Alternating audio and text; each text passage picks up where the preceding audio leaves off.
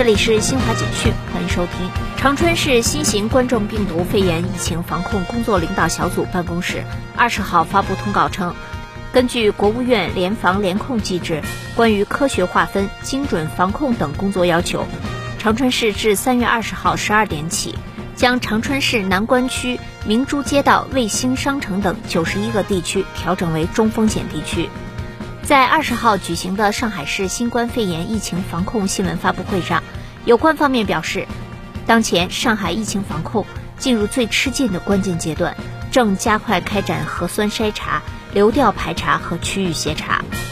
当地警方说，美国阿肯色州东南部杜马市十九号晚发生枪击事件，造成至少一人死亡，另有包括儿童在内二十人受伤。以上，新华社记者为您报道。